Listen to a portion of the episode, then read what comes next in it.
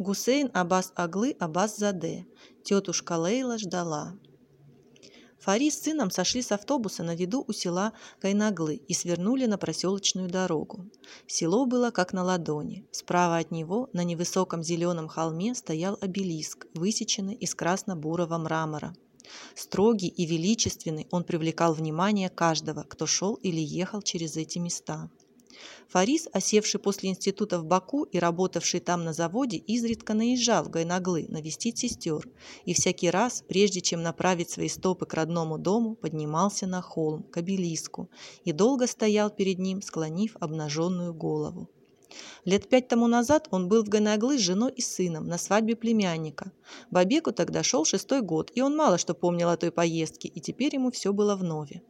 По дорожке, усыпанной речной галькой и выложенной по краям красным кирпичом, отец и сын поднимались на вершину холма.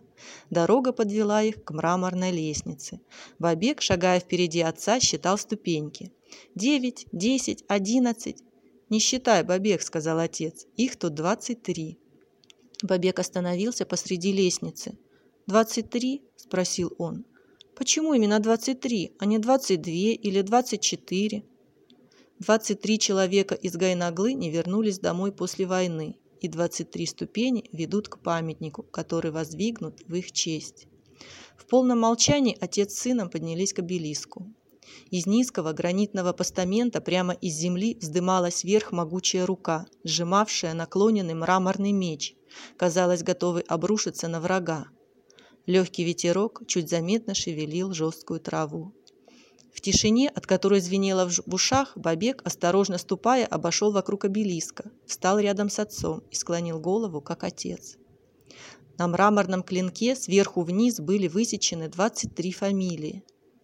«Папа», — шепотом спросил Бабек, — «почему имя дяди стоит последним? Все фамилии расположены по алфавиту, а Баширов стоит после Ягубова». Фарис легонько обнял сына за плечи. «Тут я виноват, сынок», — сказал он. «Пойдем, расскажу по дороге».